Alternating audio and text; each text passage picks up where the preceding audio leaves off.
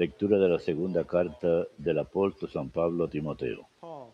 Pablo, apóstol de Cristo Jesús, por designio de Dios, llamado a anunciar la promesa de vida que hay en Cristo Jesús a Timoteo, hijo querido. Te deseo la gracia, misericordia y paz de Dios, Padre y de Cristo Jesús nuestro Señor. Doy gracias a Dios, a quien sirvo con pura conciencia, como mis antepasados, porque tengo siempre tu nombre en mis labios cuando rezo de noche y de día. Al acordarme de tus lágrimas, ansío verte para llenarme de alegría, refrescando la memoria de tu fe sincera, esa fe que tuvieron tu abuela Loide y tu madre Eunice, y que estoy seguro que también, también tienes tú. Por esta razón te recuerdo que reavives el don de Dios que recibiste cuando te impuse las manos, porque Dios no nos ha dado un espíritu cobarde, sino un espíritu de energía, amor y buen juicio. No te avergüences de dar testimonio de nuestro Señor y de mí, su prisionero. Toma parte en los duros trabajos del Evangelio, según la fuerza de Dios.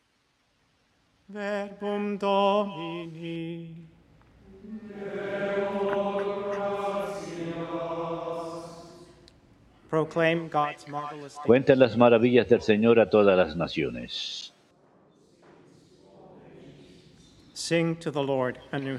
Canten al Señor un cántico nuevo, canten al Señor toda la tierra, canten al Señor, bendigan su nombre. Cuenten las maravillas del Señor a todas las naciones. Proclamen día tras día su victoria.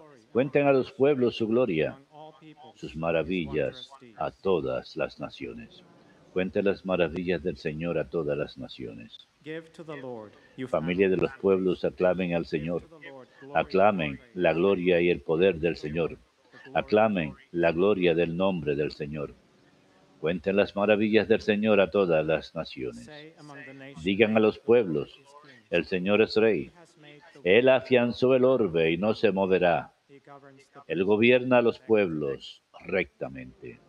Cuenten las maravillas del Señor a todas las naciones.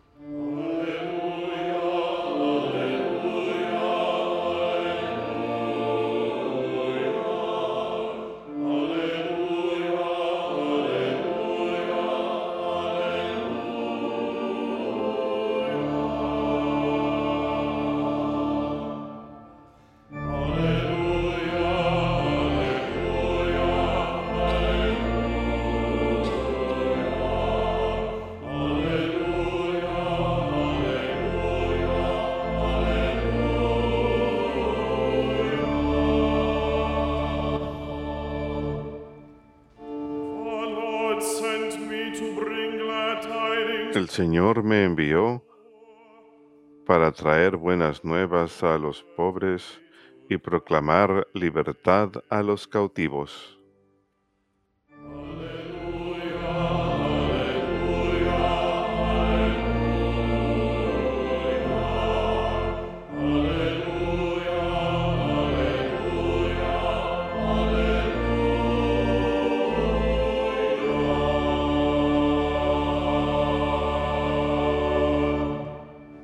Dominus vobiscum. Lectio Sancti Evangelii secundum Marcum.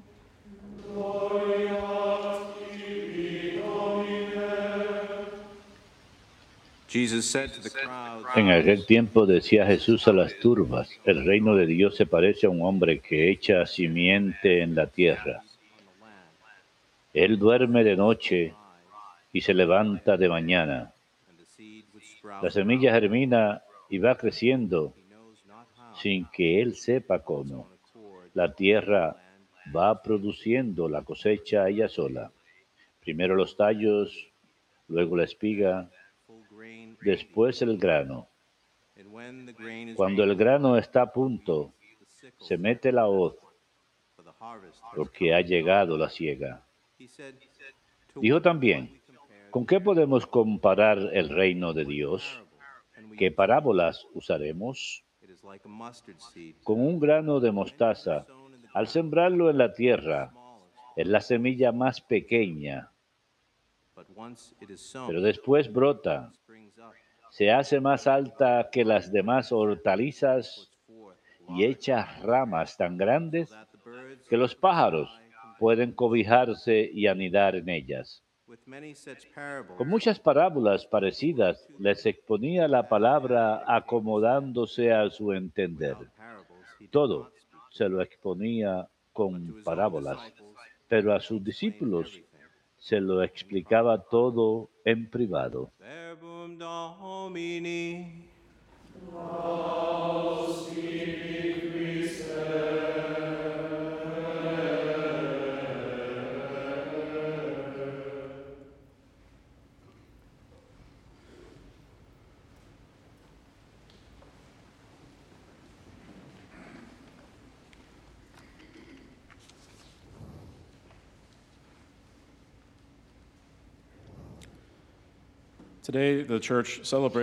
El día de hoy la iglesia celebra la memoria de San Timoteo y Tito, quienes fueron colaboradores cercanos del apóstol Santo Tomás. Cuando reflexionamos acerca de los esfuerzos de evangelización en la iglesia primitiva, naturalmente pensamos en las figuras principales como los apóstoles y San Pablo, pero quizás nos olvidamos de todas las personas que ayudaron a hacer exitosos sus esfuerzos. En las epístolas del Nuevo Testamento, Pablo acredita a muchas personas que contribuyeron a su propia labor misionera y quizás nuestra perspectiva se ha visto influenciada tanto por la cultura popular que suele glorificar a superhéroes o el individuo fuerte, independiente, incluso aquellos que han encontrado éxito en una manera secular han necesitado depender de la ayuda de otras personas en algún momento en sus vidas. Y San Pablo recibe crédito de progresar la causa de evangelización en una medida importante y con mucha razón. Sin embargo, es el primero en reconocer eh, la indispensable ayuda que recibió de sus colaboradores cercanos como Santos Timoteo y Tito. Tito fue un cristiano gentil que acompañó a San Pablo al comienzo de su ministerio público. Estuvo presente cuando hubo un debate al comienzo de la iglesia sobre el tema de la circuncisión para los conversos gentiles. Más adelante fue enviado a la comunidad cristiana de Corinto como representante de Pablo y según la traducción, Tito sirvió como arzobispo de Creta y permaneció en ese puesto después de la muerte de San Pablo. Y hay un poquito más que se sabe acerca de Timoteo que Tito. Timoteo fue hijo de una mujer judía de nombre Eunice y un padre griego. Acompañó a Pablo durante su segundo viaje misionero y sirvió como el primer obispo de Efesos. Y hay dos epístolas del Nuevo Testamento dirigidas a él. Y varias cartas del Nuevo Testamento, Pablo habla muy bien de Timoteo le llama a su hermano, compañero y querido y fiel hijo en el Señor. Y como padre y mentor, San Pablo comunica consejos a Timoteo en las epístolas dirigidas a él. En la lectura de hoy de la segunda carta a Timoteo, Pablo recuerda la fe sincera de Timoteo, que primero vivió en su abuela Lois y su madre Loida y su madre Eunice. Sabemos que la fe no crece en un vacío, sino que es fomentada a través de las relaciones con otras personas, especialmente nuestras familias. Pablo dependió de la ayuda de Timoteo para su trabajo evangelizador. De la misma forma, Timoteo recibió ayuda en la forma del ejemplo de su madre y su abuela. A diferencia del ejemplo moderno del hombre independiente, él recibió el don de la fe.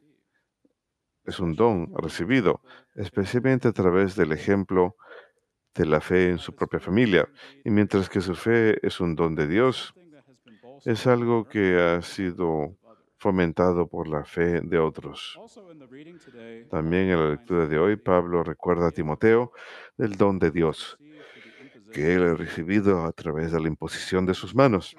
Y este gesto de la imposición de manos ha sido preservada litúrgicamente hasta hoy en el rito de la ordenación. El catecismo enseña que este gesto, junto con la oración consacratoria dicha por el obispo, es una señal visible de ordenación. Y es a través de la ordenación que este don del Espíritu Santo es conferido sobre la persona ordenada que la faculta para ejercer el poder del oficio que ha sido conferido, ya sea la orden de diácono, sacerdote u obispo. Y San Pablo dice que el don de Dios conferido sobre Timoteo no es un espíritu de cobardía, sino más bien de poder y amor y control propio. Es necesario que este don del Espíritu sea avivado como una llama para mantenerlo ardiendo. No significa que la persona ordenada súbitamente perderá la gracia de su ordenación si no mantiene la llama ardiente, pero siempre hay el peligro de volverse tibio.